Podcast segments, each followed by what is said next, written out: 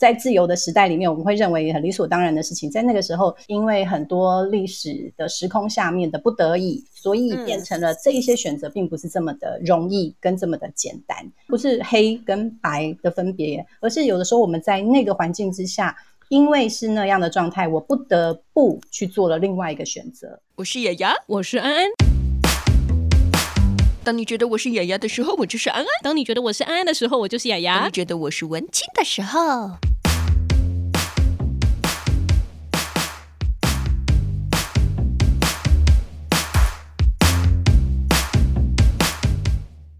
大家好，欢迎收听今天的节目。别叫我文青，我是雅雅，我是安安。今天的节目呢，要来跟大家分享的是一个非常有意义的募资计划。嗯，没错，它叫做“再聚十八明白哥二零”。哦，现在已经变二零二二了，因为现在疫情的关系。台湾巡演募资计划，走唱白色记忆，走进故事的原乡。其实透过这个题目就可以知道，它其实要讲的是白色恐怖时代那时候的故事。对，那这个明白歌呢，其实是受促进转型正义委员会的委托去制作的。那它以非常多的形式去表达这个演出，然后让大家去理解白色恐怖时代下这些人们他的生活样貌，还有那个时候的体制。透过这些表演的方式，可以理解威权体制的可怕。嗯，那雅雅，因为你自己有念过这一段台湾，应该说啊。我们所有的小孩，生在台湾的小孩，其实都有经历过去念这一段历史的过去。对，可是其实说真的，很难去感受到那个时期到底是什么样子的感觉。确实，可是我自己是在、嗯、呃国中、高中的时候没有太大的感觉。就算我学了台湾历史，可是好像一直不是很了解。嗯、我记得我国一就有做过二二八公园的报告。但那时候就觉得、哦、啊啊，就是个公园呐、啊，都没有什么太大的感觉。我是真的到了大学去念台湾史的他们的学程课程，才发现哦，原来很多东西是我以前没有认知到的事情。嗯，那其实今天呢，我们就直接啊，我们又把人家 剧团叫来了。一定要啊！这个募资计划呢，非常的重要，然后它是由在剧剧团他们去演出的，而且他们的方式是用声音剧场的方式，相当特别。然后今天呃，来跟我们一起聊的是剧团的经理佳瑜。Hello，佳瑜。嗨，大家好，我是佳瑜。Hello，佳瑜，你可以介绍一下吗？因为其实我们在讲的是载具十八嘛。第一个是说载具剧团是什么样子的一个剧团，然后第二个呢是说为什么要叫载具十八，因为今年载具十八岁了，嗯，所以叫载具十八。应该是说，呃，载具剧团它其实以前的名字叫做再一次拒绝长大剧团。哦哦。对，其实里面的成员啊，在做创作的时候，他们一直很希望可以保持初心，然后一直不希望说我们变成了大人之后有很多对于社会的妥协，或者是说变得特别的圆滑。好像有人说长大之后菱角就会被磨得比较圆了一些。可是如果我们都变成大人了，都变成磨都很圆滑了，那有些话是不是就没有那么真诚了？嗯，对对，所以所以我们那时候叫做再一次拒绝长大。我们就不想要长大，不想要变成圆滑的大人。我觉得这句话我深有所感，有没有感受到？我有感受到安安非常坚定的说：“对对 对。”可是我们就是你知道，日子过去了，我们十八岁，我们总不能还说我们是小孩子。十八岁，我们成年了，所以在今年我们也就正式更名说好，我们就叫做再聚剧团。但是我们还是保持着那个心情，我们要告诉我们自己说，我们还是要保持初心的去做很多的创作。然后不要因为这个社会的磨练之后，就变得特别的，就是有些事情反而不敢讲了。嗯，对，所以我们叫做再聚剧团。像是我好想要请假啊，好想要加薪啊，好想要上 不想上班啊，这种这种劳工权益，我们还是要有的嘛。就是要为了自己的权益捍卫。对，要捍卫自己的权益。如果说我们真的因为一些原因，嗯、我不能去上班，我总不能养惯老板吧？我要讲出来。嗯，对，没错。对，如果我有育婴假，我有我要生小孩，你总不能说我回来以后没有我的位置。像这些事情，我们都要大声的说出来，这个社会才会知道我们需要的是什么。嗯，没错，我觉得其实这样反观回去看这件事情，就是白色恐怖这个时代也是一样。过去我们因为是一些威权，让我们不敢说。那现在呢？其实威权其实它不见得还存在了的时候，如果我们再不说，再不把这件事情透过不同的方式，因为其实像现在促转会，他们其实有用一些口述历史的方式，然后出书或者是出版，或者是现在他们甚至有在做 podcast 等等的方式去讲过去这段历史。那我们其实在剧剧团是透过另外一种方式去让这个白色的记忆的过去，用另外一种的方式告诉大家过去到底发生过什么样子的事情？对，是用声音剧场，是蛮特别的，也帮我们解释一下声音剧场它大概是怎么样的呈现方式。好，那我可以直接讲到明白歌，因为明白歌在呃二零一九年的时候，是因为就是处转会有这个活动，然后我们才就是成就了明白歌这个演出，然后也拿到了台新艺术奖的大奖。但是因为我们今年为什么要募资，就是因为呃我们没有其他的单位再给我们补助了。可是我们觉得这件事情跟明白哥的这个演出，它很适合再继续的进行，所以我们剧团就自动发起了募资，希望大家可以就是支持我们，跟我们一起把这个演出带到全台各地，因为它的演出的形式比较特别。那刚刚讲到声音剧场，其实在剧作很多种不同形式的声音剧场。大家就可以想到说，我们在演戏的时候，当然音乐它会是一个很基本的存在，嗯，可是我们声音剧场的话，它会你会觉得说它的不同是在于，比如说像明白哥，演员是当说书人之余，当演员之余，他自己会下去成为乐手，所以他的音乐比重在这个演出里面是非常重要的。嗯，他自己也是演员。对，他也是演员，那他也是乐手，所以音乐的成分在这里，它会变成是呃非常不可或缺的。然后他的创作在里面也是非常，就是完全是符合那个声音状况的。像是我们做过很多种不同的声音剧场嘛，之前有跟安安跟雅雅说过，就是前一阵子刚结束的誓言书，他的声音呈现呢，反而就是另外一种，是大家戴着耳机。然后在行走过程当中，透过耳机听故事跟音乐的呈现，这种也叫做声音剧场。嗯，了解。刚刚其实那个家瑜有提到说，这一出剧它其实只有四个演员，那乐手他也是演员。那很特别的是，这个乐手他演出的形式的歌曲非常多种，哎，还有台湾的传统两瓜，然后蓝调。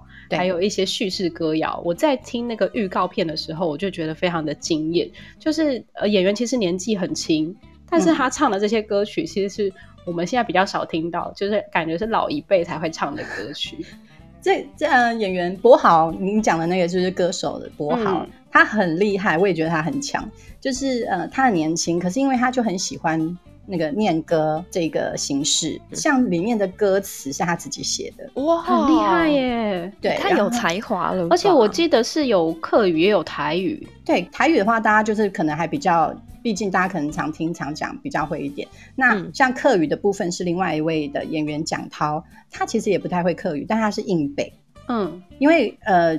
老实讲，像二二八这件事情，大家常常会把它切分为本省外省的一个对立或者是什么，但是其实它就是全台人民的事情，里面有本省人，有外省人，有客家人，就是各种种族其实都有。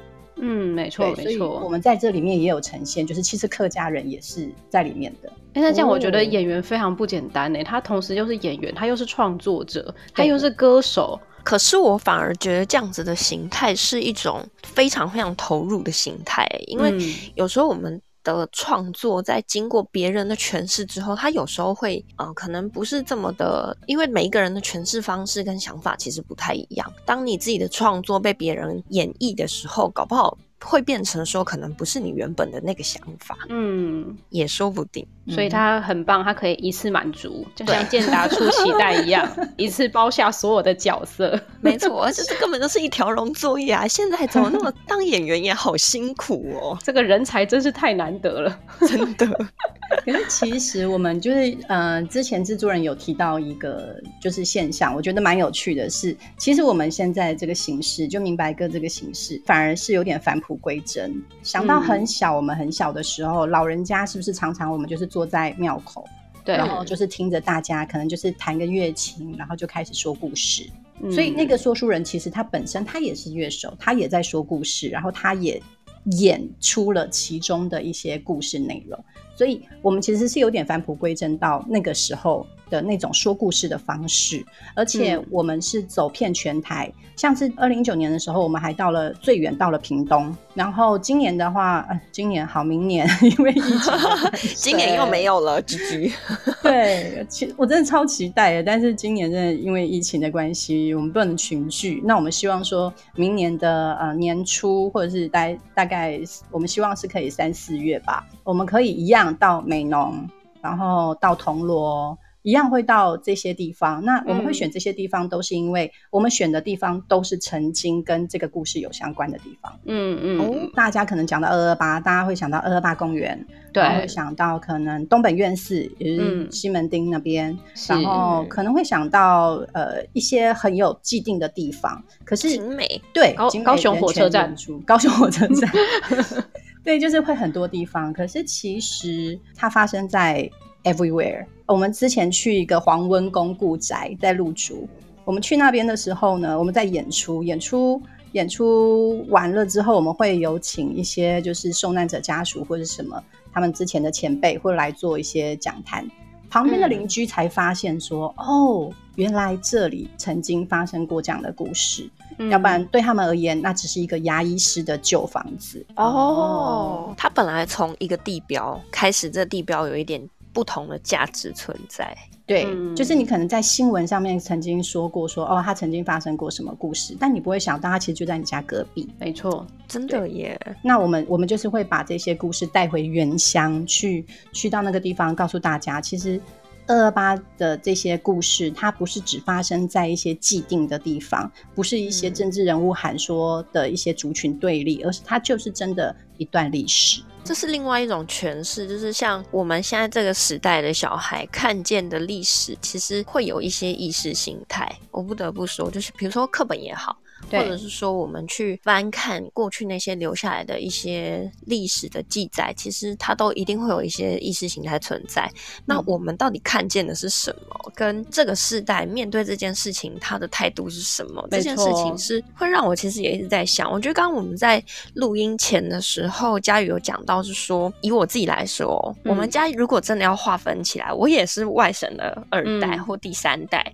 可是其实对我来说，我就是一个活在台湾这个地方的一个人，所以你刚刚讲到说，其实对我可能我的祖先对你做了很很很让我觉得很抱歉的事情，可是我其实也不知道到底是发生了什么事情，因为我在现在这自由的年代，我没有办法理解以前台湾戒严是什么样子的。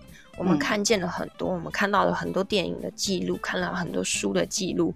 可是我我还是没有办法理解，我甚至也会有一种感觉是说，这不是我做的事情，为什么好像要把这个标签贴在我身上？嗯，我觉得这也是一种反馈啦。那我觉得我自己看《明白歌》的剧情，我就会觉得，就像你们刚刚前面讲的，很身历其境，开始才真的觉得这一件件事情，它都是一个一个人，对，它不是说是一个很片段的事情，它是每一个人的人生堆积出来的很多很多的故事。而且其实这里面根本没有什么外省本省的差别，因为那时候也是很多外省人被抓走。就是也是有一些原因，他完全就是因为在威权体制下，这些人民他的生活就是遇到了这样的困难。那也请说了一些话，对，请佳宇帮我们介绍一下，你们也是做了非常多的功课，包含政治犯的口述啊、文献等等，怎么去做这些准备，去建构里面的故事。嗯。我觉得这就是真的，觉得这个制作团队非常非常厉害跟辛苦的地方，因为他们呃，当然做了很多的填调。然后他们到了很多各地去，就是访谈，嗯、甚至也去询问了很多的专家学者。然后，当然很多的故事他没有办法一次全部都被放在这个故事里面去讲述，所以我们会有一些取舍。嗯、但是我们会把这整个故事它不是一个线性的故事，它不是说什么人做了什么事，然后发发生了什么状况，最后怎么解决。它真的就是在做一个历史的陈述。比如说，像是刚刚有讲到说本省外省的状况嘛，其实里面就有一首歌，他在讲的一个故事，就是说有个弟弟他自己也是那个时候被抓去，因为他们可能就是说了一些什么事情，然后他被抓去，就是也是呃关了一阵子。那最后的时候，他被放出来了。可是，相对于他哥哥是那时候被枪，就是枪毙了。对，然后他被枪毙之后呢，他找不到，因为那个时候的政治犯很多人其实是，如果你你没有没有亲人，或者是说你没有人可以去领回尸体的话，那那些政治犯的尸体其实是不知道去哪里的，就乱葬岗，六张犁的乱葬岗。哎、欸，你好棒！我要讲的就是这个，你好棒哦。因为他其实就是到处找，然后他去找的时候呢，嗯、呃，他就一直不知道，没有人知道他哥哥去哪边。他就是走着走，走到了六张犁这附近的时候，他哥哥托梦给他，跟他说他现在住在竹林的下面。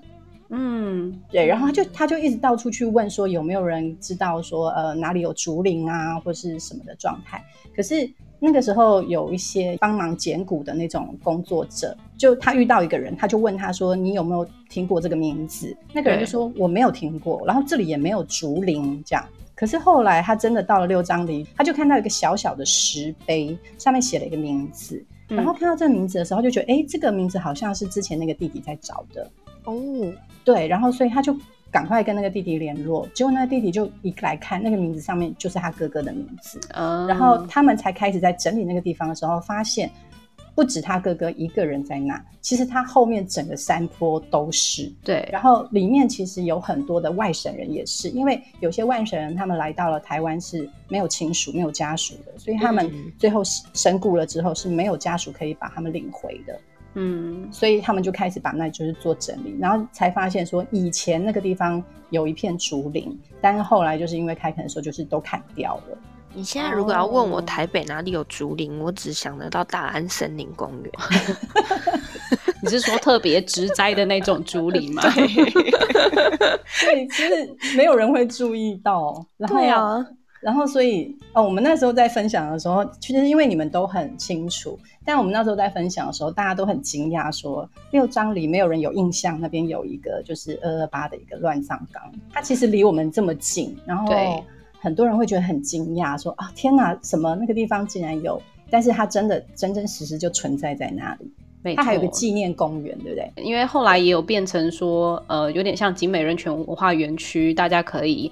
呃，走那个路线，重新去感受一下那个时代的历史。对，那其实我觉得很多人都会误以为说，哦，二二八，呃，因为我们有放假。然后大家就只会觉得很开心。嗯、那二二八事件就是台湾这个重要的事件之外，它其实后面是长达三十八年的故事。因为那三十八年里面的白色恐怖时代，有非常多人不知道为什么就突然离开了，然后或者消失不见了。因为我自己曾经在念书的时候，有帮忙去誊写那个以前国防部的档案，就是他们、wow. 对他们那时候就会有很多政治犯，然后你就要去看他的原因。有些原因真的超级荒谬，他可能就只是。无意之间说了啊，我觉得现在社会动荡，治安不好，然后他就被关了十年，就不知道为何。那我刚刚看到你们的预告，其实有讲到，也是一个非常经典的参加读书会，然后可能看个书，就是学生，然后就不见了。这应该算是大家现在这个年代人比较熟知的一段吧，毕竟像。像还愿啊、返校啊，里面可能都有一些相关的剧情。就参加了读书会之后，我就就不见了。那这样的一个演出形式，那个导演思农、嗯、他就讲到说，嗯，他觉得剧场的本质就是一个仪式嘛，连接生者跟死者，然后连接过去跟未来，它就好像是一个载体一样，把这些事情演出来给大家看。那我蛮想知道是，是你们希望透过这样的剧场的演出，可以重新带给大家什么样的认识吗？明白哥，我们后面有一个就是副标叫做《走唱白色记忆》，然后未尽的故人事与未来歌，这是我们整个故事的一个 slogan。对，我们想要讲的是，我们用故人在说这个故事，不要说你一听到二二八，或你听到白色记忆，你就会觉得说反感，或是觉得说愤怒。有一些人的直觉反应会是太直觉，你就马上起了这个反应这样子。嗯、那我们想要讲的是说，它真的就是台湾的一个历史。那我们希望大家可以正对这些历史，以后我们可以遥想未来。嗯、我记得刚刚一开始的时候是安安有讲嘛，说现在已经不在威权时代了。但我对于这件事情其实是一个问号。嗯，对，现在真的不在威权时代下了吗？啊，就像说现现在我们台湾真的民主了吗？就像我一直被台语霸凌是一样的啊！哦，原来是这样。所以其实你说，呃，我们是不是就只是只是看以前的故事？他们会一直讲说，我们一直讲以前有什么意义？嗯呃，讲以前的意义是为了要知道、要了解。然后你真的知道整个故事之后，你才能知道我们未来的方向，你才会知道说哦，以前曾经发生这样的事情，所以如果我们再这样走下去，是不是有可能会重蹈历史的步伐？嗯，或者是我们有可能走什么样子的方式，避免以前不想要发生的事情再度发生？好，那回到其实我们这一次的募资计划，我们来聊一下，说募资计划的内容有哪些好了。我们基本上虽然说只有四个演员，但是我们所有的东西到了一个地方之后，我们要重新加一个舞台，嗯，所以我们会花非常多的费用会在旅运。就是把这些东西载过去，然后还会有舞台重建的一些费用。嗯、那这些费用都不会是剧团有办法自己产生生出来的。另外一件事情是，我们的这个演出它是完全免费的。嗯，因为我们希望不管是小朋友也好，或者是青年也好，或者是长者也好，他们都可以很自在的想进来就进来，并不会有任何的金钱上面的一个门槛。所以我们希望说到哪边去演，它都会是免费的。那如果在不收门票的一个状况下，当然就会更需要大家资助我们的金额，让我们去完成这件事情。所以也希望有收听这个节目的，如果你也希望可以为这件事情尽一份心力的话，也欢迎来资助一下这个计划。那对，麻烦一下，因为 因为我们现在那个就是。大家可能疫情在家里面都很苦闷，有空的话帮帮我们刷一下那个网络，去 Flying V 帮我们找一下载具，或者你打明白歌就可以找到我。没关系，我告诉你，现在疫情最好的原因是什么？你知道吗？最好的功能就是因为现在大家对于买东西刷卡这件事情的意愿非常的高。没错，没错。我深刻有感，我觉得再这样子停停 翻下去还得了，我就要破产了。可能前几天先捐了一千块去什么狗狗的流浪狗，嗯、然后呢，再来就是可能又花了什么一两百块、几百块，然后订 Uber Eats，然后再来呢就不小心开始手滑买了四五千块的那个气泡水机。接下来我不知道会发生什么事了。加油加油，你要坚持住。那麻烦大家也帮我们就是把明白哥放入就是那个列购物车里面。没错没错，而且明白哥的，我觉得明白哥很棒的是他的那。个募资的计划里面呢，嗯，费用不是非常非常的高，大家真的可以、哦、绝对可以刷下去不手软。好，没有问题。我们还有很多的回馈品，就是对，其实因为今年在剧十八，我们有出我们十八年的专书，然后还有一些就是我们呃天使再见教的一个专辑，然后还有就是如果大家有一些人可能你觉得说，哎、欸，到处去很多地方，我去不了美浓，我去不了铜锣，我去不了呃，就是。新北其他地方的话，那大家想要看在家里面用 DVD 看明白歌也可以，我们也有这样的回馈品。好，太好了。那最后，因为呃，佳玉这边有提供我们一些歌曲嘛，我们也会放在节目的最后，然后、嗯、让大家感受一下就是现场的演出的氛围。那在节目的最后，我们要跟大家在工商服务一下，因为我一开始片头忘记工商了呢。我 们对，就是我们现在呢是在 FAM 平台上直播，而且同步录音。然后感谢 FAM 这个平台冠名赞助我们这个节目。那我们希望就是让大家更多人可以。来跟我们一样，就是透过语音的方式来交朋友，跟大家分享更多的讯息。没错，而且其实我觉得 FM 这个平台真的是目前啦远端录音的好帮手。对，而且它是我们测试过所有的平台里面声音最棒的一个平台。听说修音，对，听说还有加什么音效卡，所以让你讲话的声音就突然变得非常的好听，非常的悦耳。所以呢，如果你平常讲话像是鸭子在讲话的时候，欢迎你就是跟客户可以使用这个这个社呃，这算是什么？这是什么工商 介绍平台平台来联系哦。所以你就是跟客户说，哎，不好意思，你先去下载 FM 平台，我想用那个跟你聊天。对，我们开那个私密房间，哦、就可以大聊特聊。没有啦，好啦，其实也是那 FM 平台里面，它其实有不同的功能，就是比如说你可以开像我们现在这样子跟大众对话的一个公开的房间，你也可以开私密的小房间。嗯对，我还没有开过私密小房间，我们是不是今天晚上来开一下？谁要跟你开啊？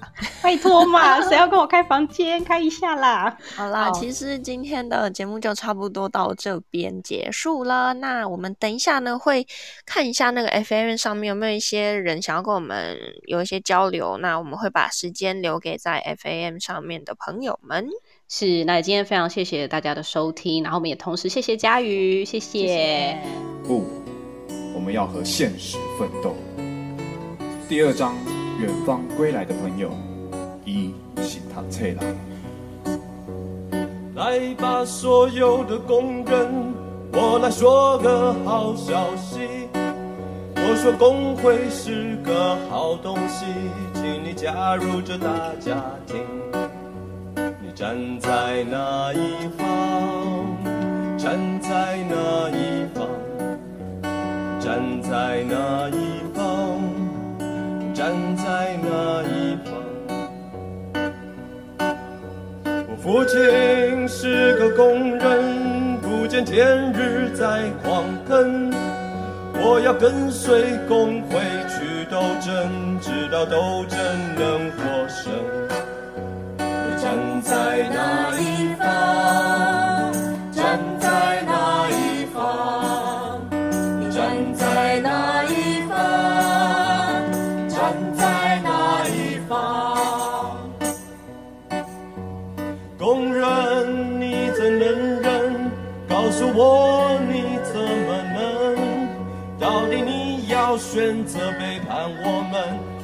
要被当作人，到底你站在哪一方？站在哪一方？你站在哪？